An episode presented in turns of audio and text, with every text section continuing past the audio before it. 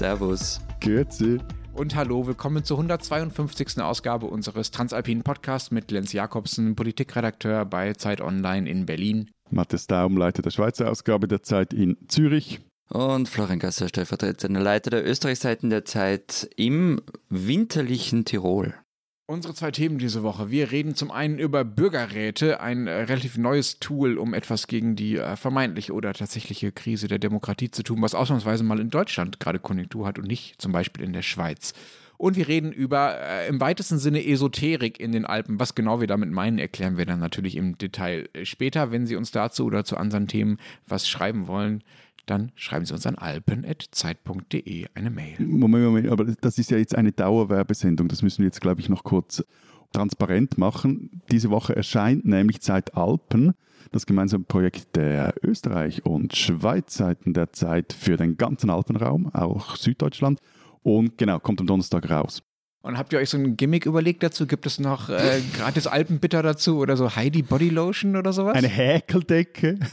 Spirituell aufgeladene Glückssteine legen wir bei oder so belebtes Wasser aus hochenergetischen Quellen. Aber ich habe noch einen Disclaimer. Ähm, falls ab und an ähm, Lärm im Hintergrund auftaucht, so Presslufthammer und sagt, dann ist es nicht, liegt es nicht daran, dass ich meinem primären Hobby nachgehe und irgendwie ein neues Trash-Metal-Album höre, sondern eine Baustelle nebenan. Bitte um Verzeihung vorab. Und bei den Bürgerräten, Lenz, ähm, ich weiß nicht, wie lange liegt da uns in die Ohren, Matthias, dass wir das, wir müssen das Bürgerräte unbedingt, wir müssen das machen. Und also das war ihm irgendwie irre wichtig. Wochen, Wochen, Ja, ja. Wochen Also so- lang. Also nur ein Bruchteil so lange, wie wir Matthias in den Ohren liegen mit, äh, warum ist die Schweiz eigentlich so reich? Ja, aber im Gegensatz zu, dazu machen wir das halt auch wirklich. Und er hatte immer so in Großbuchstaben in Slack dann reingeschrieben, Bürgerräte. Ja, ja, ja, ja. Wieso ist dir das so wichtig? Ich habe einfach Angst, äh, mich gegen euch nicht durchsetzen zu können. Es ist mir deshalb so wichtig, weil äh, es zumindest hier in der deutschen Diskussion äh, momentan das Tool zu sein scheint, das für mehr Mitsprache von Bürgern in der Demokratie sorgen soll und damit auch für, sagen wir mal, eine kleine Therapie für die vermeintliche Krise der äh, Demokratie und das Verhältnis zwischen Regierenden und Regierten. Und vor allen Dingen ist es das Tool, auf das sich alle einigen können. Ne? Jetzt erklär uns doch mal, was diese Innovation aus dem Land der Denker und Dichter ist. Ja, es ist ehrlich gesagt auch gar keine deutsche Erfindung, sondern äh, ziemlich alt. Die Idee gab es auch schon im antiken Griechenland, in Athen, glaube ich, genauer gesagt. Davor sagt er aus Deutschland ein neues Tool und dann kommt es aus Griechenland. Man könnte vielleicht von einer Renaissance sprechen. Ich erinnere dich, Mittelalterhistoriker, daran, wenn du das nächste Mal was aus dem 16. Jahrhundert erzählst und uns das als aktuell verkaufen Ja, willst. ja.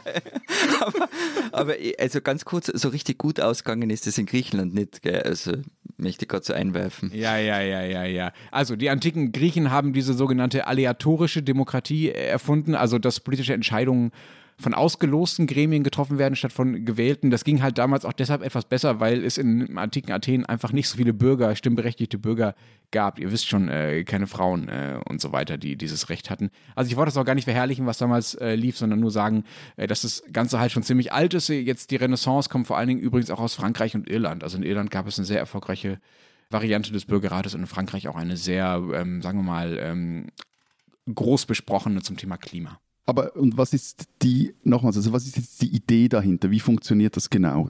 Also die Idee ist mit einem Wort losen. Ne? Es wird eine Gruppe aus zufällig ausgewählten äh, Bürgern und Bürgern so zusammengestellt, dass diese Äh, äh, Gruppe dann. Stopp, stopp, ganz kurz Frage. Ja. Ähm, bei diesen zufällig ausgewählten, geht man da einfach nach dem Melderegister, wer wo wohnt, oder ist es an eine Staatsbürgerschaft geknüpft?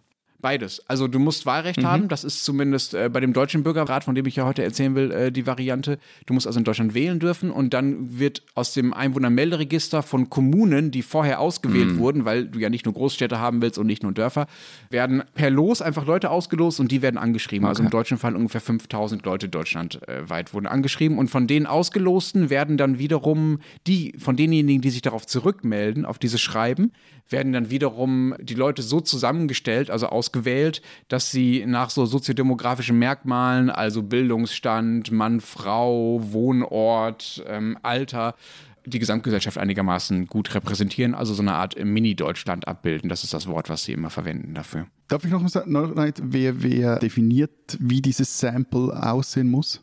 Naja, das Sample ist quasi durch äh, äh, Erkenntnisse über die deutsche Gesamtgesellschaft definiert. Also man schaut einfach, wie viele Frauen gibt es, wie viele Männer, wie viele Leute, die studiert haben und so weiter. Aber wenn du fragen willst, wer das organisiert, also wer diesen Prozess macht, das ist in dem Fall, ähm, sind das Vereine, ein Verein namens Mehr Demokratien, ein Verein namens Es geht los, die damit quasi vom Bundestag nicht beauftragt wurden, aber quasi darum gebeten wurden, das zu machen. Und die kooperieren dabei mit so Durchführungsinstituten. Es gibt ja so Unternehmen, die sich darauf spezialisiert haben, so Bürgerbeteiligungsprozesse zu machen. Und die machen das sozusagen in der Praxis und werden dafür aber auch bezahlt. So, aber das ist alles sehr transparent. Also man kann alles, was ich jetzt erzählt habe zu diesen Samples und diesen Zahlen, das äh, legen die alles offen und sagen auch, aus welchen Städten sie ausgelost haben. Mir geht es nur darum, um, um, zu verstehen. Und, und, und dann, was passiert?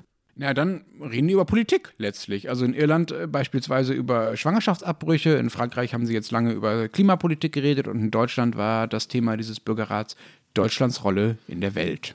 Also so, so hart, aber fair, Anne Will, aber ohne TV-Kameras. Äh, jein. Also erstens dauert es äh, viel, viel länger als äh, Anne Will oder Hart aber fair, nämlich 50 Stunden in sechs Wochen und 50 Stunden hart aber fair. Na, gefühlt, gefühlt so Fernseh-Talkshows. aber immer die gleichen Leute, immer zum gleichen Thema.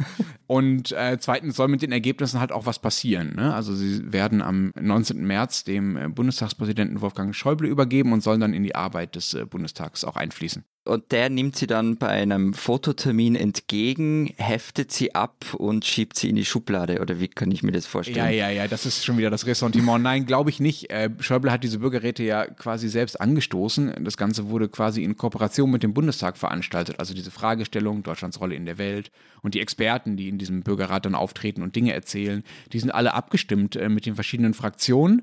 Und die Fraktionen haben darum gebeten, dass es diesen Bürgerrat überhaupt gibt, weil sie gesagt haben, wir brauchen Hilfe bei diesem Thema, um es mal so äh, einfach zu sagen. Aber äh, deshalb können sie die Dinge jetzt natürlich auch schlecht ignorieren. Die können ja schlecht sagen, ja gut, äh, wir wollten, dass ihr arbeitet, aber mit dem, was ihr macht, das schmeißen wir jetzt einfach weg. Äh, sagen wir mal so, sie sind formal nicht dazu verpflichtet, das umzusetzen, aber es käme halt äh, sehr, sehr schlecht für ihren Ruf und sie wollen ihren Ruf mit diesem Instrument ja auch verbessern. Okay, aber ähm, ich bin da vielleicht etwas einseitig oder, oder etwas gebrannt, aber, aber wie, wie oder andersrum. Ich kann mir das jetzt aber schwer vorstellen. Es ist ja schön, wenn man mitreden darf, aber solange die ja nichts zu sagen haben, zu mitbestimmen haben, was bringt das? Ja, das ist ein Missverständnis. Das ist kein Instrument der direkten Demokratie in dem Sinne, wie ihr das vor allen Dingen in der Schweiz ja viel, viel stärker habt äh, als wir in Deutschland, sondern äh, eine sogenannte äh, dialogische Form der Mitsprache. Das heißt, äh, auf der einen Seite sollen die Politiker besser verstehen, was die Bürger wollen durch so einen Bürgerrat, weil dadurch, dass der so mehr oder weniger, nicht ganz, aber annähernd repräsentativ zusammengesetzt ist, soll er halt besser, äh, sagen wir, die Meinung des Volkes wiedergeben, als man das bei irgendeiner Wahlkampfkundgebung oder von Bürgerinitiativen sonst so hört. Und auf der anderen Seite sollen aber auch die Bürger von dem Bürgerrat lernen oder im Bürgerrat lernen, wie eigentlich Politik funktioniert und wie schwierig es auch, es auch ist, Kompromisse zu machen und zu bestimmten Themen eine gemeinsame Haltung zu finden. Solche Dinge. Es geht nicht darum, dass diese Bürgerräte tatsächlich den Parlamentariern die Macht wegnehmen sollen. Es soll ja in, im Juni soll ja in Österreich sowas stattfinden. Ähm, Zukunftrat nennt sich das. Ähm, kommt aus Vorarlberg, wo es es schon länger gibt. Ähm, sage ich dann später vielleicht noch was dazu. Aber auch eure Bürgerräte sind ein bisschen ein Vorbild. Und ich habe mich im Gegensatz zu dir, jetzt meine ich nicht damit auseinandergesetzt und spare mir jetzt einfach die Recherche, weil ich dich fragen kann. Ähm, du hast ja diesen riesen Text dazu geschrieben. Hat dich das eigentlich überzeugt? es hat mich nicht insofern überzeugt, dass ich jetzt die Euphorie äh, vieler anderer teile und sage, Bürgerräte sind das Instrument, was am besten geeignet ist, um der Demokratie zu helfen. Aber ich war schon recht angetan davon, wie diese 160 Leute, so viele waren es nämlich ungefähr, da lange meist ziemlich konzentriert miteinander diskutiert haben über Themen. Wo, wo warst du? Wo warst du da? Online. Alles online wegen Corona. Okay. Genau, das war jetzt noch meine Frage. Also das fand, alle diese Diskussionen fanden jetzt online statt. Genau, normalerweise äh, ist das in real life, wie man so schön sagt. Es gab auch einen kleineren, weniger wichtigen Durchgang davon, von so einem Bürgerrat letztes Jahr, auch schon in Deutschland. Das waren dann mehrere Wochenenden, die man sich einfach getroffen hat. Mhm. In diesem Fall waren es, äh, äh ich glaube, sechs Mittwoche, jeweils vier Stunden und vier Samstage, äh, jeweils acht Stunden. Also ich war schon sehr beeindruckt davon, wie die darüber diskutiert haben, gerade weil diese Themen Deutschlands Rolle in der Welt, das ist ja nichts, womit man sich im Alltag sonst viel beschäftigt oder viel mit zu tun hat, ja. Äh, zumindest auch die Leute, die sich nicht professionell, wie wir das ja tun dürfen, mit Politik beschäftigen. Also solche Fragen wie Lieferkettengesetz, was ist eigentlich mit NATO-Bündnisfall, wie weit will man eigentlich mit Entwicklungshilfe was machen, inwieweit will man militärisch eingreifen, wenn irgendwo was passiert. Das sind ja Dinge, die in der Lebenswelt der Leute relativ wenig vorkommen sonst. Und besonders eindrücklich fand ich dann deshalb diese Runden auch dann, wenn Einzelne von ihren Erfahrungen dann doch berichten konnten zu den Themen, die da diskutiert wurden. Beispielsweise ist irgendwann, als es ums Thema Nachhaltigkeit ging, einer Familienhelferin, die in diesem Bürgerrat gelost wurde, der Kragen geplatzt und sie hat dann erzählt, dass sich ihre Klienten nachhaltig einfach nicht leisten können, ja, weil Klamotten bei Kick und Primark nun mal viel billiger sind. Und da war auch bei denjenigen, die vorher noch äh, laut getönt hatten, Nachhaltigkeit sei halt eine Sache der Haltung und jeder könne es sich leisten, nachhaltig zu leben, man müsste es nur wollen und so, war dann erstmal Ruhe. Ich bin ja, und das vielleicht überrasche ich euch jetzt damit, ich bin eigentlich recht angetan von solchen Ideen. Que surprise hätte ich, also. Nein, nein, nein, nein, nein, nein, nein, nein, nein, nein. Weil, also, wir hier in der Schweiz meinen ja immer wieder, unsere Demokratie sei die beste der Welt und sowieso, da ließe sich kaum was verbessern. Und auch jetzt in diesem Zusammenhang, also ich glaube, es war gerade gestern, hat die NZZ auf der, der Frontseite getitelt, dass äh, Klimaräte, weil die sind bei uns auch jetzt so ein Thema, vor allem die Grünen ähm, hausieren mit dieser Idee, dass das unserer demokratischen Kultur widerspreche oder, oder gar nicht zu uns passe und eigentlich nichts für uns sein soll. Und ich bin da, äh, vor allem wenn sie dann so sind, wie jetzt auch Lenz erklärt hat, eigentlich anderer Meinung. Weil wir können zwar sehr viel mitbestimmen und das ist ja auch toll, aber der Punkt ist halt bei uns, viele dieser Entscheide sind entweder oder dafür oder dagegen. Und klar, es gibt auf, auf nationaler Ebene auch Vernehmlassungen und bei, bei, denen können sich alle zu Wort melden. Aber am Schluss werden halt dann immer die gängigen Stakeholder gehört. Also die, die Gewerkschaften, die Arbeitgeber, die großen Wirtschaftsverbände und irgendwelche anderen Lobbys. Und das führt dann auch zum einen halt immer wieder dazu, dass Abstimmungen scheitern, also wie zuletzt zum Beispiel bei jener über die digitale Identität, oder auch, dass gewisse Dinge dann gar nicht so richtig reinkommen in den politischen Prozess und dann. Und manche angenommen werden, die besser liegen geblieben wären. Na gut, aber der Punkt ist, ist ja halt auch, dass gewisse Themen einfach ignoriert werden und dann kannst du zum Beispiel in unserem System ja eine Volksinitiative machen und dann hast du dann den Salat, weil dann steht es dann plötzlich in der Verfassung drin. Hm. Darf ich da kurz was zu sagen? Hm. Äh, nur ganz kurz, ich, ich, glaube tatsächlich, dass das ist eine der Stärke von Bürgerräten sein kann äh, und vielleicht auch ist, dass sie so eine Art Kompromiss formulieren können, der sonst zwischen den Polarisierungen, die es äh, durch die Parteipolitik in unseren Ländern, äh, Florian, oder beziehungsweise durch Ja-Nein-Abstimmungen äh, bei euch, Matthias, äh, sonst nicht gibt, also die sonst nicht sichtbar werden. Ja? Also wenn man das mal erkennt, dass Leute sich eigentlich schon irgendwie in der Mitte einig sind, wenn andere äh, noch so tun, als würde darüber gestritten. Ja, also ich, ich wie soll ich sagen, ich finde das jetzt nicht schlecht als Idee, aber ich, ich sehe halt irgendwie so ganz viele Fragezeichen da. Wir haben ja mal über Bürgerbeteiligungsverfahren auch schon gesprochen und ich habe das damals schon gesagt und das trifft halt, finde ich, auch bei Bürgerräten wieder zu machen da nicht einfach halt die mit, ähm, die eh schon politisch aktiv sind, beziehungsweise dass sich halt dann auch die durchsetzen, die viel Tagesfreizeit haben. Was, was du gesagt hast, 50 Stunden in sechs Wochen. Die Zeit musst mal haben. Ja, das stimmt absolut. Also man kriegt eine minimale Entschädigung dafür, ich glaube so 450 Euro, aber das wiegt das natürlich nicht auf, das ist klar. Mhm. Äh, man muss das wollen. Es haben sich von diesen knapp 5000 Leuten, die angeschrieben wurden, nur ungefähr 350 überhaupt zurückgemeldet. Ne? Also die Quote ja. ist sehr, sehr gering. Sehr, sehr viele Leute haben auf diese Schreiben äh, nicht geantwortet, was vielleicht auch daran lag, dass es tatsächlich so ein bisschen komisch ist, wenn man plötzlich so ein Schreiben von Wolfgang Schäuble im Briefkasten hat, dann äh, hat man vielleicht das Gefühl, Moment mal, das ist doch bestimmt Spam, das schmeiße ich mal lieber weg. So haben, glaube ich, tatsächlich viele reagiert. Also Und es wird am Ende doch ein exklusiver Club. Jein. Die Idee ist ja schon, dass man durch dieses Losen genau die Leute erwischt, äh, die eben nicht von selbst auf die Idee kommen, mitzumachen. Das funktioniert aber trotzdem nur so halb. 30 ähm, Prozent der Deutschen, nur mal so als Beispiel, haben als höchsten Bildungsabschluss einen Hauptschulabschluss. Das heißt, wenn der Bürgerrat das repräsentieren würde, müssten 30 Prozent der Bürgerräte auch tatsächlich nur einen Hauptschulabschluss haben. Das stimmt nicht. Am Ende kamen 10 Prozent der Bürgerräte hm. äh, aus dieser Gruppe. Das ist die Gruppe, also diejenigen äh, mit dem geringeren Bildungsabschluss, die am schwersten für sowas zu motivieren ist tatsächlich. Wenn du das jetzt vergleichst mit Wahlen, wie sieht da die Bilanz aus? Das kann man nicht so eins zu eins übertragen. Man kann sagen, dass Bürgerräte da besser sind als alle anderen Beteiligungsformen, also besser als Bürgerinitiativen oder auch als Demos beispielsweise. Also es gehen viel mehr Leute auf die Straße, die eher mehr verdienen und eher mehr die Schule besucht haben, also einen höheren Bildungsabschluss haben oder gar studiert haben. Da ist also die soziale Ungleichheit sozusagen viel höher als bei Bürgerräten. Auch bei Wahlen gibt es eine soziale Ungleichheit. Das wird halt oft übersehen. Also ich äh, weiß, Florian, dir ist das wichtig und ich teile da in Teilen auch deinen, deinen Punkt, dass Wahlen, sagen wir mal, relativ niedrigschwellig sind vom Zugang. Aber auch da gibt es eine große Ungleichheit. Also die Wahlbeteiligung des untersten Drittel in der deutschen Einkommensverteilung ist gefallen von 1985 bis 2009 von äh, 85 Prozent auf 55 Prozent. Und in dem sogenannten prekären Milieu, ja, also in dem Soziologen zusammenfassen, äh, diejenigen, die sich vermeintlich abgehängt fühlen oder die abgehängt sind, ist die Wahlbeteiligung auch 20 Prozentpunkte niedriger als im Schnitt. Also auch Wahlen sind nicht perfekt gleich. Jetzt, da du das gerade sagst mit den unteren Drittel und so, bei uns wären das ja vor allem, oder wenn du das irgendwie anschaust, wären das ja vor allem Leute, die gar nicht das Stimm- und Wahlrecht haben, also viele Ausländerinnen und Ausländer. Gab es da Nee, nee, nee, Moment, die werden bei uns gar nicht mitgerechnet. Ich rede nur von denjenigen mit Wahlrecht. Ne? Okay, aber, Mhm. aber gut, trotzdem meine Nachfrage. Wieso werden die Ausländerinnen und Ausländer da nicht? Oder gab es da mal Überlegungen dazu? Oder war das von Anfang klar, nee, wir wollen dann nur jene, die nachher überhaupt abstimmen und also wählen können bei euch? Äh, Naja, also es gibt Bürgerräte, die verstehen äh, das Volk sozusagen breiter und nehmen auch diejenigen dazu, die einfach nur hier wohnen, aber nicht wählen dürfen. In diesem Fall war das auch deshalb so, weil es ja an den Bundestag angedockt ist, ja, und der Bundestag sich beraten lassen will und der sozusagen ja auf der gleichen Grundgesamtheit basiert und dann auch von der Grundgesamtheit beraten werden wollte, die ihn auch gewählt hat. Ich weiß, ich reite jetzt ein bisschen auf dem rum, aber äh, ähm, am Ende kommt es halt wirklich raus, dass nur die mitmachen, die die Ressourcen dafür haben. Und ich bin ja, ich bin ja eigentlich ein großer Fan der repräsentativen Demokratie. Ich weiß schon um all die Fehler. Und ich finde auch nicht, dass die Menschen zu blöd sind, um Politik zu machen, sondern weil halt Arbeitsteilung etwas ist, was die Menschheit ähm, weitergebracht hat. Also eine gewählte Gruppe schmeißt den Laden und nach vier bis fünf Jahren ähm, stellt sie sich hin und fragt, und wie haben wir es gemacht, sollen wir weiter tun oder nicht? Und was ich halt als Gefahr von Bürgerräten sehe, äh, von direkter Demokratie, ähm, da wären wir wieder im antiken Griechenland, dass sich halt am Ende eben Agitatoren und Populisten durchsetzen. Also zum Beispiel bei der Schweiz, ich habe das ja vorhin nicht der Spaß gesagt, dieses riesige Bohai ums Burka-Verbot, das dann sogar eingeführt wird oder zumindest angenommen wird, obwohl es eigentlich kein Mensch braucht.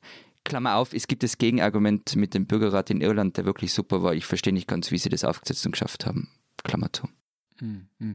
Äh, mehrere Punkte dazu. Also Mhm. erstens ist ähm, Politik nicht nur einfach ein Job, den man durch Arbeitsteilung effektiver erledigen kann, sondern es ist äh, zumindest in Demokratien der Weg, auf dem Menschen sich selbst regieren vermittelt, ja, zumindest in repräsentativen Demokratien. Insofern ist, wäre zumindest mein Anspruch darauf, dass sie Es war auch eine verkürzte Darstellung bei mir, aber äh, man. ja, ja, ich versuche sie nur äh, äh, dem ein bisschen was entgegenzusetzen. Ähm, insofern wäre mein Anspruch schon, dass sie da anders dran beteiligt sind, als wenn sie einfach dem Bäcker sagen, back mir mal ein Brot. Ich weiß, das, äh, so meintest du das nicht, aber ich, diese Dimension ist mir besonders wichtig. Also da geht es, geht es auch darum, äh, wie Leute beteiligt werden, nicht nur darum, dass irgendwie halt was Tolles bei rauskommt. Ich verstehe aber, was du meinst. Ich glaube aber, dass das so eine Art doppeltes Missverständnis ist. Ne? Also erstens sind Bürgerräte keine direkte Demokratie. Punkt. Also sie sollen die gewählten Abgeordneten nicht ersetzen. Da musst du also nicht fürchten um die repräsentative Demokratie. Und du musst keine Angst haben, dass Wahlen weniger wichtig werden und äh, quasi äh, für Populismus anfälliger werden und dass auch sonst irgendwelche unperfekten Mechanismen äh, dahin kommen und dafür sorgen, dass äh, nicht mehr diejenigen, die gewählt sind, die Dinge entscheiden. Es geht darum, das Gespräch zwischen Wählern und Gewählten zu verbessern und vielleicht so Kompromisse und Strömungen in der Bevölkerung offenzulegen. Ich sagte es vorhin schon, die im normalen Wettbewerb entlang der Parteigrenzen halt verdeckt bleiben. Und das ist, ähm, das ist was anderes als einfach mal eine Volksabstimmung über ein Burka-Verbot. Ja, schon, aber du, du verkennst doch dann solche Dynamiken, die da entstehen können. Also eh, diese Bürgerräte mögen nichts entscheiden können, aber du hast selber vorher gesagt, ähm, äh, der Bundestag würde sich schwer tun, irgendwas völlig oder die völlig zu ignorieren und sich über die hinwegzusetzen. Aber sorry, aber was ist das? Also Das finde ich jetzt, also deine Vorstellung irgendwie auch etwas seltsam. Nein, also, also das, war nur, das war nur als? Replik auf Lenz, dass er gesagt hat, die können nichts entscheiden. Was ist daran schlimm, wenn die Regierung irgendwie aufnimmt, was eine repräsentativ ausgewählte Gruppe von Bürgerinnen und Bürgern Ich frage, wie sie es aufnimmt. für ich, wichtig erachtet? Na, die Frage ist, wie sie es aufnimmt und wie mächtig diese Bürgerräte am Ende sind. Das war meine Frage. Auch das sind zwei Dinge, ich versuche mich kurz zu fassen. Ich könnte stundenlang über dieses Thema reden. Das erste ist, ähm, ja, es gibt Dynamiken, so hast du es ja gerade genannt, auch innerhalb dieses Prozesses übrigens, die sehr interessant sind. Also zum Beispiel die Macht von Experten und Moderatoren. Ja? Die Frage, über welche Themen, welche Unterthemen wird eigentlich wie lange geredet? Welches Argument wird in der Diskussion wie lange weitergewägt? Wo wird auch mal was abgebrochen? Welche Experten kommen zu Wort? Sind da auch mal Leute drin, die abseitige Ansichten haben oder nur diejenigen, die sowieso schon die Regierung oft beraten, wie das jetzt in diesem Bürgerrat der Fall ist? Also wie breit ist da der Meinungskorridor? Da wird sehr, sehr viel Macht im Prozess selber ausgeübt von Leuten, die das gar nicht wollen. Die Moderatoren und Experten geben sich sehr viel Mühe, sich zurückzuhalten, haben aber natürlich einen großen Einfluss darauf, was diese Bürger so denken. Gerade bei diesem außenpolitischen Thema, wo viele Leute von sich aus eher wenig Ahnung von haben, lassen die sich sehr leicht davon beeindrucken. Das ist der eine Punkt. Der andere Punkt ist, ja, äh, wenn man es blöd anstellt, dann ist es so, dass sich die Regierungen nicht über die Empfehlung der Bürgerräte hinwegsetzen können, auch wenn das, was die Bürgerräte empfohlen haben, vielleicht auch mal Quatsch ist. Ich würde daraus gerne kurz zitieren aus einer Studie der Adenauer Stiftung, die äh, gerade erschienen ist äh, und die ja der CDU nahesteht, also die Adenauer Stiftung.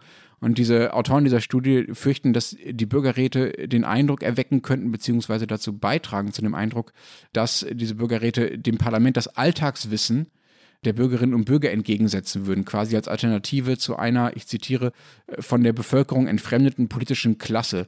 Und dann schreiben sie weiter, in einem derartigen politischen Klima, in dem solche Vorstellungen gedeihen, können insbesondere die Parlamente die Bürgergutachten, also die Ergebnisse der Bürgerräte, faktisch nicht übergehen. Sie entfalten also eine informelle und das heißt eben auch demokratisch nicht kontrollierte und nicht legitimierte Wirkung, die immer wieder unterschätzt wird. Also die Gefahr gibt es schon. Die Lösung wäre halt so eine Art vernünftiges Erwartungsmanagement, ja. Also denn es kann ja auch andersrum nicht sein, das ist ja das, was, äh, glaube ich, auch Matthias an dir so stört, Florian, dass so jede Form der äh, Bürgerbeteiligung entweder als Elitenspielzeug oder als Angriff auf die repräsentative Demokratie verteufelt wird. Ich finde es gut, ich habe jetzt den Ruf, dass jede Form von Beteiligung furchtbar ist, aber okay. Ja, ja. Aber absoluter Herrscher aus dem Lande Tirol. Ja. Eine letzte Frage an dich. Du hast ja vorhin mal erzählt, dass bei euch in, in Vorarlberg es auch schon solche Räte anscheinend gäbe, schon eine Zeit lang. Ja, ja, ja, ja. Und die knechten jetzt euch auf der anderen Seite des Arlbergs, oder? Na, ich finde, also die sind regional. Also die wurden irgendwann Mitte der Nullerjahre vom Land äh, Vorarlberg selbst eingeführt. Sie stehen mittlerweile sogar in der Landesverfassung und es gibt sie eben auf Gemeindeebene, in, in Regionen und darüber hinaus. I, Im Grunde ist es, und das sind ja die Bürgerräte, was die, die Lenz ähm, äh, erklärt hat, die Umsetzung von dem, was Habermas deliberative Demokratie nennt. Und die reden halt dann dort auch über sehr regionale Themen, also Zukunft der Landwirtschaft, öffentlichen Verkehr, Mobilität, leistbares Wohnen, Grund und Boden und so.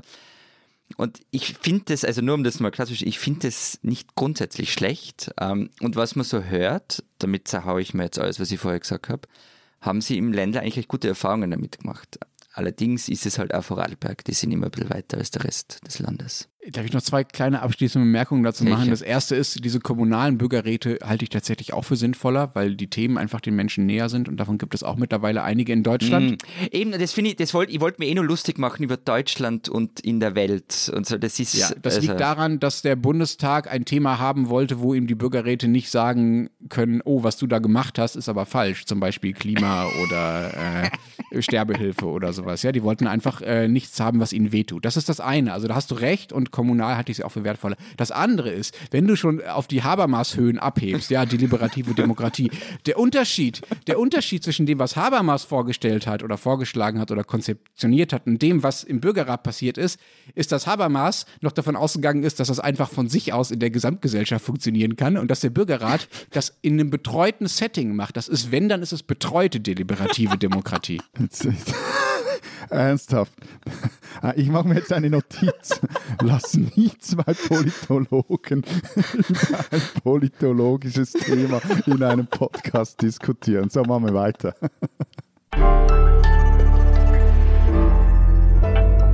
Diese Österreicherin sollten Sie kennen. Ihre Stimme kennen alle Österreicherinnen und Österreicher, die ab und an das Radio aufdrehen. Gerda Rogers. Seit 1991 liest sie im ORF-Radio jeden Sonntagabend aus den Sternen und 90.000 Menschen hören ihr dabei zu, wenn sie ihre Anruferinnen und Anrufer in allen möglichen Lebenslagen berät. Soll ich mit meinem Partner zusammenziehen? Nein, rät Rogers, da hat er keine Freude damit. Lebensentscheidungen auf Basis einer Radioastrologin für den öffentlich-rechtlichen in Österreich ist es offenbar völlig in Ordnung. Dabei liegt Rogers auch immer mal wieder fett daneben. Im Herbst Nein, 2019 so. Entschuldigung, aber Im Herbst 2019 prognostizierte sie, dass sich die politische Lage stabilisieren wird. Es kam Corona. Heinz-Christian Strache prophezeite sie vor der Wienwahl im vergangenen Oktober ein Comeback. Er kam nicht mal in den Gemeinderat. Ihre Erklärung? Die Sterne würden nur Signale senden. Der Mensch muss sie aber auch erkennen.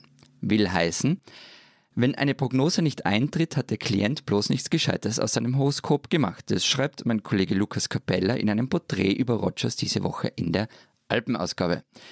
Er erzählt die Geschichte dieser, wie sie ihre Fans gerne nennen, etwas schrulligen, aber nicht minder weißen Tante der Nation, die mit ihrer Zwillingsschwester eine Modeboutique in Oberösterreich führte, später in Rom lebte, dort mit Astrologie in Berührung kam und mittlerweile ein kleines Astrologie-Imperium leitet.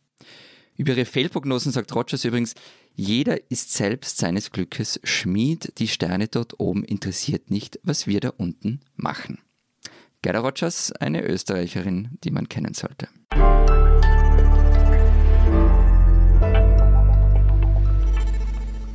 Wir bleiben bei unserem zweiten Thema äh, gleich beim Thema, das du mit Gerda Rogers schon angefangen hast und das ja auch das Thema dieser Alpenausgabe ist. Wobei es ja ehrlich gesagt schon nicht so ganz leicht ist zu sagen, über was äh, eigentlich all diese Texte da gehen und was eigentlich das Thema sein soll. Über was reden wir? Also reden wir über Esoterik oder reden wir über Spinner oder reden wir über Impfgegner ja. oder reden wir, reden wir über Anthroposophie? Ich würde mal sagen, die Übergänge sind da fließen oder fluid. ja, ja. Ihr macht es euch einfach. Äh, und andersrum äh, ist es ja auch nicht so, dass äh, alle Anthroposophen Impfgegner sind oder alle Impfgegner Esoteriker. Also äh, wir wollen auch nicht alles in eine äh, Tonne werfen. Es ist alles ziemlich kompliziert, aber es ist auf jeden Fall auch ein, ein transalpines Thema. Das ist ja auch das, was uns daran interessiert. Äh, die Zentrale dieser Anthroposophen, eine dieser Gruppen, über die ihr geschrieben habt, über die wir geschrieben haben in der Alpenausgabe, die ja auch in Deutschland ziemlich wichtig sind, die Anthroposophen, ist nämlich in der Schweiz. Wie kommt's, Matthias? Halt, ich möchte noch festhalten, ähm, Anthroposophie ist super transalpin, weil der Stammvater von denen waren Österreicher.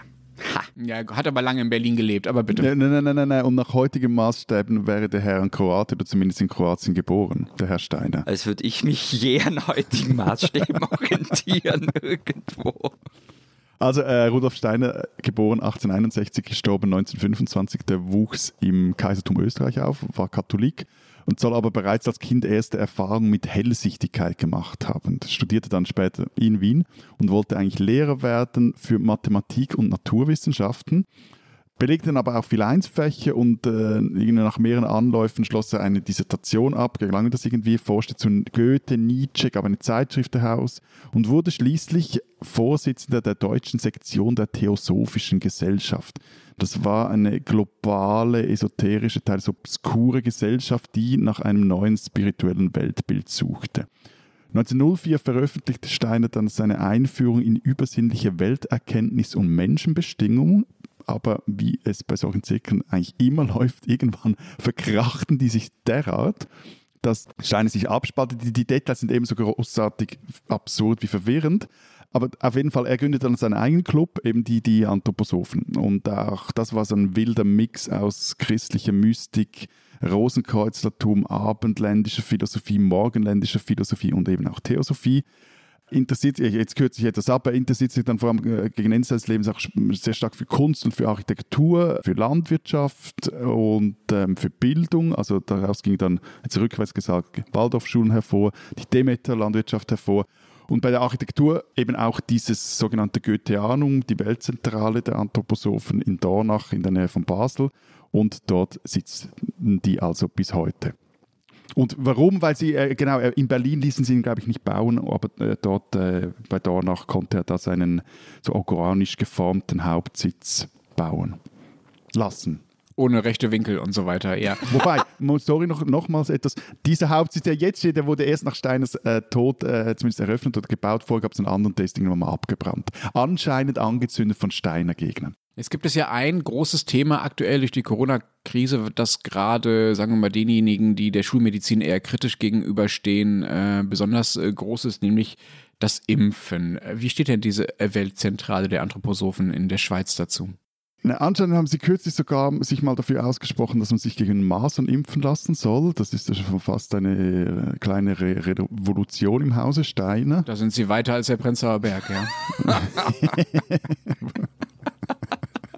Hallo, liebe Leser, bitte schreiben Sie mir Ihre Wut an alpen.zeit.de. Ich habe natürlich nicht Sie gemeint. Ich weiß, es ist differenzierter. Nein, nein, also ich meine, das ist quasi so Peak Shitstorm. Anthroposophen und Prenzlauer Berg. Also, also kriegen, wir, kriegen wir Lehrer auch noch rein? Ja, viele Anthroposophen sind Lehrer. Also. Ich sage diese Sendung gar nichts mehr.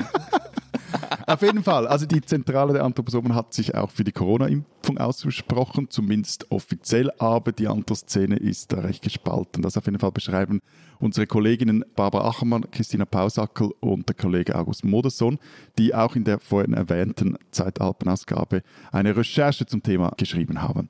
So, und, und, vor allem das Problem ist eben, das eine ist ja, dass sich teils diese Anthroposophen gegen die Impfung stellen. Das andere ist vor allem, dass sie teils auch so ins Verschwörungsmilieu abkippen. Also sie reden auf Corona-Demos, es gibt Exponenten, die auf Corona-Demos reden, kämpfen an Waldorfschulen gegen Maskenpflicht oder auch gegen, äh, das geschah hier im Kanton Zürich, gegen Impfungen in Altersheimen. Und gleichzeitig auch wehren sich aber moderate Steiner Schülerinnen und Schüler gegen solche Radikalinskis. Und da muss es, also nachdem ich diesen Text gelesen habe, auch mit den Autorinnen immer wieder mal gesprochen habe, da muss es wirklich zurzeit hoch zu und her gehen in dieser Szene. Es gibt ja auch immer mal wieder Hinweise darauf, dass unter denjenigen, die in Deutschland äh, als sogenannte Querdenker auf die Demos gehen, um gegen Corona-Maßnahmen zu demonstrieren, auch recht viele eine gewisse Nähe äh, zur Anthroposophie haben, aber das ist, sagen wir mal, nicht statistisch jetzt nicht sauber belegt, aber deckt sich zumindest mit den Eindrücken, die ich auch hatte, als ich da mal in Stuttgart so rumgelaufen bin. Ne? Da im Südwesten in Deutschland sind die ja besonders stark kann ich da auch noch einen kurzen historischen Exkurs machen, wenn man sich die Vita von Herrn Steiner anschaut. Da war der ja auch nicht immer ganz koscher, wenn es darum ging, sich gegen rechte und ganz rechte und eugenische ähm, äh, Gruppen abzugrenzen. Florian, ich verstehe wirklich eine Sache nicht, ja. Also diese Art von Milieu ist offenbar in der Schweiz und in Deutschland sehr stark. Mm. Und sagen wir mal, diese Art von Umgang mit der Welt, so eine gewisse Mythologisierung und nicht ganz koscher, wie Matthias gerade gesagt hat, ähm, ohne dass wir jetzt alle in eine Schublade werfen wollen, das ist ja jetzt noch grundsätzlich nichts, was euch in Österreich so besonders fremd ist. Warum ist die Anthroposophie? Jetzt fangt er doch wieder an. Du wolltest er doch nichts mehr sagen. ich versuche nur eine ganz nein, harmlose nein. Frage zu stellen. Ich kann doch einfach sagen, Florian, warum sind die Anthroposophen in Österreich so egal oder warum gibt es dort so wenige? Na, egal. Ich, ich kann nicht das, also ihr redet ja seit ein paar Wochen über, über diese Themen und über diese Recherche und es ging ganz oft um Anthroposophie und ich hatte das Gefühl, dass ich da nicht wirklich mitreden kann, weil also ja, ich habe gestern mal auf die Homepage der, der, dieses Waldorfschuldachverbandes oder wie der heißt, ähm, geschaut und habe 19 Waldorfschulen in ganz Österreich gezählt. Also ja, es gibt sie, aber mir wäre jetzt noch nie aufgefallen, ähm, dass, dass Anthroposophie darüber hinaus irgendwie einen großen Einfluss hätte. Und also mein Gefühl ist jetzt, das ist, das ist irgendwie eigene Welt und ich kriege eigentlich von diesen Schulen nur dann was mit, wenn es einen Masernausbruch dort gibt. Jetzt komplett überspitzt gesagt, aber es passiert ja manchmal. Ja, aber dafür habt ihr irgendwelche Christenfundis. Jo, genau. Die haben wir. ähm, zum Beispiel, die decken das, das, den Bereich ganz gut ab. Also es gibt zum Beispiel, ähm, und das kommt, das spielt jetzt auf diese Impfgeschichten auch eine christliche Partei Österreich, die CPÖ, die tritt zu allen möglichen Wahlen an, ähm, kriegt ja immer ein paar hundert Stimmen und fällt sonst nicht weiter auf. Aber die haben jetzt ein Volksbegehren initiiert gegen einen Corona-Impfzwang, den niemand fordert. Im Text dazu, ähm, zu diesem Volksbegehren steht auch was von eingepflanzten Chips und 5G-Mobilfunkstrahlen, also alles okay, irgendwie okay, dabei, sorry, was man so braucht. Nein, nein, nein, nein. Du machst ja. dich lustig darüber, dass wir ein Burka-Verbot per Volksabstimmung in die Verfassung schreiben. Aber, wir führen, ihr, aber bei uns werden ihr, Volksbegehren ignoriert. Ihr, bei uns werden die einfach Ihr sammelt ignoriert. Unterschriften gegen Reptilioiden und Pizzerias, oder was? Ja, aber wie gesagt, also bei uns werden, die, werden diese Volksbegehren abgeheftet. Und aber komm, jetzt sei mal ehrlich, wie viele Unterschriften gab es denn dafür von den netten Österreichern? Ja, 260.000. Nochmals? 260.000. Ja, also auf Deutschland umgelegt 2,6 Millionen. Und das sind, sind allerdings jetzt nicht nur völlig irre, ähm, die da unterschrieben haben. Das ist so na, ein Melange an Menschen. Also ich kenne selber Menschen, die das unterschrieben haben. Da sind Linke dabei und Ökos, bis hin eben zu Esoterikern rechts außen und und halt kompletten Wirrköpfen. Also, you name it. Jetzt haben wir so ein bisschen rausgearbeitet, was in der Schweiz äh, so die Art von, ähm, äh, sagen wir mal, bemerkenswerten Weltsichten ist, die da offenbar Einfluss hat. Und in Deutschland und in Österreich, da scheint es ja Unterschiede zu geben. Gibt es sowas wie, und jetzt äh, sage ich wieder ein böses Wort, was mir viele äh, Lesermails einbringen wird, gibt es sowas wie ländertypischen Irrsinn? Also äh, ganz kurz bei Esoterik, nicht alles, was in Richtung Esoterik ja. geht, ist automatisch Irrsinn und manche Dinge sind halt harmlos, finde ich. Danke. Ähm, äh, diese Aussage möchte ich mir bitte auch noch zu eigen machen, um die Mailflut einzudämmen. Ich, nicht und ich, ich will lieber darauf hinweisen, dass ihr bitte aufpasst, dass eure Rosenquarz jetzt nicht gleich von euren Pulten runterkullern. Ja, aber also äh, fliegt schon nicht runter, der, der liegt da fest und gut, aber ähm, für viele Menschen ist eben der Rosenquarz wichtig. Den legen sie sich irgendwo hin, nehmen ihn in die Hand Hand, streicheln ihn, dann geht es ihnen gut. Ja, why not? Mir doch wurscht. Problematisch finde ich halt, wenn, wenn die Menschen anfangen, ihr Leben danach auszurichten. Ähm, oder wenn andere Menschen, wie, wenn du Impfgegner bist, dann, dann ähm, bringst du ja andere Menschen in Gefahr. Und halt, wenn die Gegenseite anfängt, Leute nach Strich und Faden auszunehmen. Und ähm, wenn, wenn dieser Unsinn dann zu ernst genommen wird, ähm, dann wird es ein Problem, finde ich. Und dafür gibt es in Österreich genug Beispiele. Also ich meine, e-, eine Frage, die man ja an Lenz Frage anschließen könnte, ist, äh, wieso eben die, diese Art von Irrsinn gerade in unseren oder unsere Länder dafür besonders anfällig sind. Und es gibt eine Historikerin, die in der, die kommt auch in der Geschichte vor, in den hügeligen Topografien unserer Länder und auch den Streusiedlungen einen Grund dafür sieht, dass der Schabernack so gut gedeiht. Ich finde, das hat auch etwas, also eben wenn dein Heimatli weit entfernt vom anderen steht, dann kannst du halt tun und lassen oder halt eben auch predigen, was du willst. Und dazu kommt vermutlich auch noch so eine, zumindest jetzt im alemannischen Raum, so eine Abneigung gegen allzu starke Obrigkeiten dazu und eine auch politisch kleinteilige Gliederung, findet sie auch in Süddeutschland. Und das führt dann halt auch im Umkehrschluss dazu, dass zum einen sehr viel möglich ist, aber die einzelnen Strömungen dann auch nicht allzu mächtig werden, weil eben auch diese Kleinteiligkeit hat auch Machtballungen verhindert. Ich weiß nicht, diese Erklärung ähm, ist mir etwas zu ausgependelt. Ich finde die sehr überzeugend. Also diese mangelnde Kontrolle durch Zentralstaat, ne, äh, die, die einfach mal sagen können, was äh, erlaubt ist zu denken und was nicht. Äh, ich glaube schon, dass das eine Rolle spielt. Ja, ja, aber gleichzeitig hat halt die katholische Kirche, also gerade bei uns, in jedes Bergdorf äh, durchregiert. Also ich würde ja behaupten, der Boom, und es ist wirklich ein Boom, also ich habe gesagt von für 2018, ähm, schätzt man den Umsatz der Esoterikbranche in Österreich auf 4 bis 5 Milliarden Euro. Der Boom hängt äh, glaube ich, mit dem Rückgang der Bindung an die katholische Kirche zusammen und der gleichzeitigen Suche nach etwas Ähnlichem, also nach einem Religionsersatz, plus verbunden mit, das gilt jetzt für Österreich speziell, einer relativ weit verbreiteten Autoritätshörigkeit. Und Lenz wollte ja Beispiele hören. Meine zwei Favoriten, ein Schamane beim Vizekanzler und ein Energiering ums öffentliche Krankenhaus. Was wollt's denn hören? Was ist beides so schön? Haben wir noch Zeit für beides? ja. Also, Heinz Christian Strache ähm, der kommt das zweite Mal schon vor in der Sendung, merke ich gerade. Ähm, war ja mal Vizekanzler der Republik Österreich, vielleicht erinnert Sie euch dran. Und der ließ sich einen Schamanen und Humanenergetiker ins Vizekanzler abbestellen. Kein Scherz. Das heißt also, die Regierungspolitik Österreichs war vielleicht, wer weiß, beeinflusst durch Tipps und Prophezeiungen, die ein Schamane dem Vizekanzler eingeflüstert hat. Klingt so ein bisschen nach Rasputin. Das will ich mir jetzt nicht zu eigen machen. Vor allem dein Bart ist ab, von dem her, also in dieser Kategorie hast du eigentlich nichts mehr zu, zu sagen. Ja. Und, und wegen Energetiker, die Energetikbranche ist in Österreich ein freies Gewerbe, das von der Wirtschaftskammer, also der gesetzlichen Vertretung der Unternehmer, vertreten wird. Auf der Website steht dazu, im Gegensatz zur Esoterik gehe es hier um das pragmatische Wissen, um mentale Kräfte, um Energieströme und um das Machbare, das oft genug nicht erklärbar ist, aber trotzdem wirksam stattfindet. Dazu ein Fun Fact.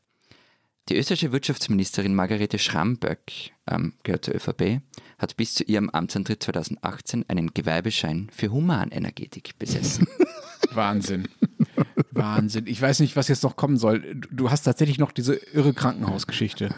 Ich glaube, ich habe euch das schon mal erzählt, aber ich erzähle es gerne nochmal. Also das neue Krankenhaus äh, Nord in Wien war ziemlich ein Problemfall. Man könnte es kurz so zusammenfassen bisschen so wie ein Flughafen in Berlin, Bau dauert zu lang und war zu teuer. Und dann kam noch raus, dass der Wiener Krankenanstaltenverbund einen ehemaligen Autohändler und nunmehrigen Bewusstseinforscher für 95.000 Euro, wir reden da von öffentlichen Geldern, um das Krankenhaus einen energetischen Schutzring gelegt hat. Also so einen, so einen Kuhdraht oder was?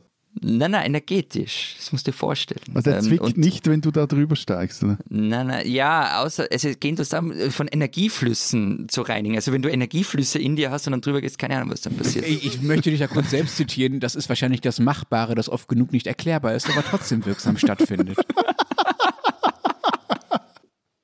Achtung, stoß dir deinen Kopf nicht an deinem Traumfänger an.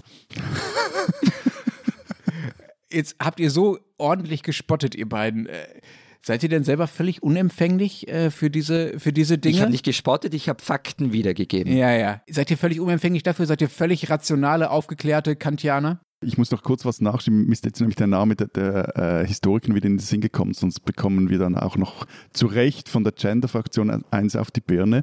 Äh, und zwar, die heißt Heidi Eisenhut und leitet die Kantonsbibliothek in Appenzell Außerroten. Darf ich Kant zitieren auf deine Frage? Äh, nachdem Florian vorher schon mit Habermas kam, leg los. Heute ist alles wurscht, Habermas, alles war dabei. Schon, oder? Ja, ja. Äh, der, der, der sagt ja mal sinngemäß, also wer Geister sehe, der sei wohl ein Kandidat fürs Hospital und einschlägige Visionen würden offenbar auf einem Zitat hypochondrischen Wind in den Eigen Eingeweiden beruhen, der bloß die falsche Richtung angenommen hätte, nämlich aufwärts statt abwärts.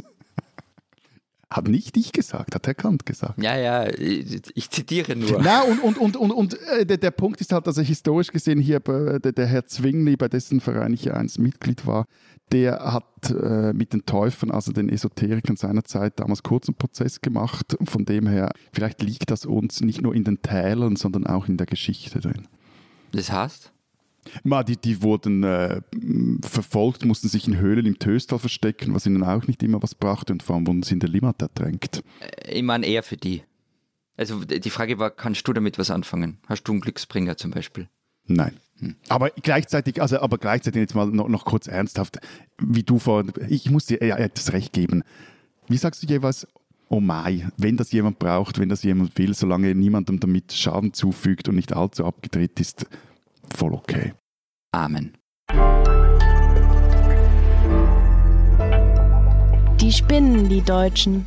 Auch wenn Florian ständig von der Macht des österreichischen Boulevards erzählt, ähm, die größte Boulevardzeitung Europas ist immer noch die Deutsche Bild. Und deren Chefredakteur Julian Reichelt, der ist aktuell beurlaubt, weil er ein Compliance-Verfahren am Hals hat. Es geht da um Machtmissbrauch, insbesondere gegenüber Frauen, die ihm untergeben sind oder waren und wen, das ist jetzt eben die, die, der Clou der Sache, wen hat der Verlag Axel Springer jetzt für die Zeit dieses Interregnums zur Nachfolgerin von Reichelt erklärt? Genau, Alexandra Würzbach. Ältere unter unseren Hörerinnen und Hörern mögen sich vielleicht an diesen Namen noch erinnern. Würzbach war bisher schon Chefredaktorin der Bild am Sonntag, früher aber auch mal Gesellschaftskolumnistin beim Blick aus der Schweiz. Und jetzt wird es da eben Transalpin. Denn Würzbach war es, die 2002 die sogenannte Bohrer-Affäre auslöste. Thomas Bohrer, der war damals Schweizer Botschafter in Berlin und Würzbach berichtete auf der Titelseite des Sonntagsblicks über eine angebliche Affäre von Bohrer mit einer Visagistin namens Jamila Rowe. Das Ganze hatte dramatische Folgen, nicht nur für den äh, Familienfrieden bei Bohrers zu Hause, sondern Bohrer schied zum einen aus dem Staatsdienst aus und seine Frau Sean Fielding äh, hatte eine Fehlgeburt. Einige Monate später kam dann heraus, dass die Visagistin vom Blick 10.000 Euro für eine falsche Aussage hatte und massiv unter Druck gesetzt worden war, wie sie selber sagte. Die Affäre, sagt sie dann, die hat es einfach nie gegeben. Der Verlag, also Ringier, musste über eine Million Franken Schmerzensgeld bezahlen an die Bohrers. Würzbach musste die Zeitung verlassen, landete aber bald mal bei der Bild. Das ist also so die Art von Journalismus, für die man bei Deutschlands größter Boulevardzeitung befördert wird. Oder die einer Beförderung zur Chefredakteurin zumindest mal nicht im Weg steht. Liebe Bild, ihr spinnt doch.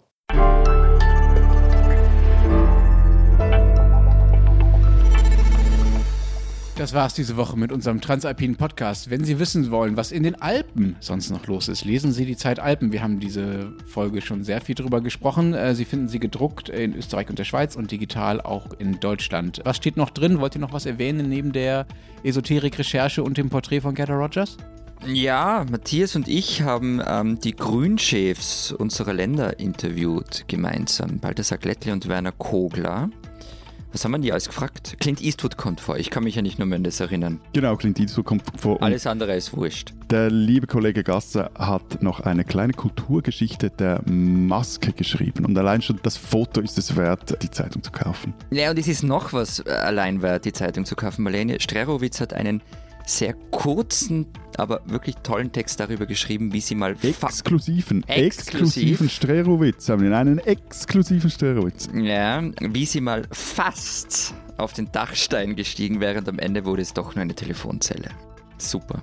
Und wenn Sie wissen wollen, was jenseits des Dachscheins in Deutschland so los ist, dann äh, lesen Sie den Rest der gedruckten Zeit oder natürlich äh, Zeit Online. Und wir hören uns dann nächste Woche wieder. Bis dahin sagen wir Vielen Dank. Adieu. und Tschüss.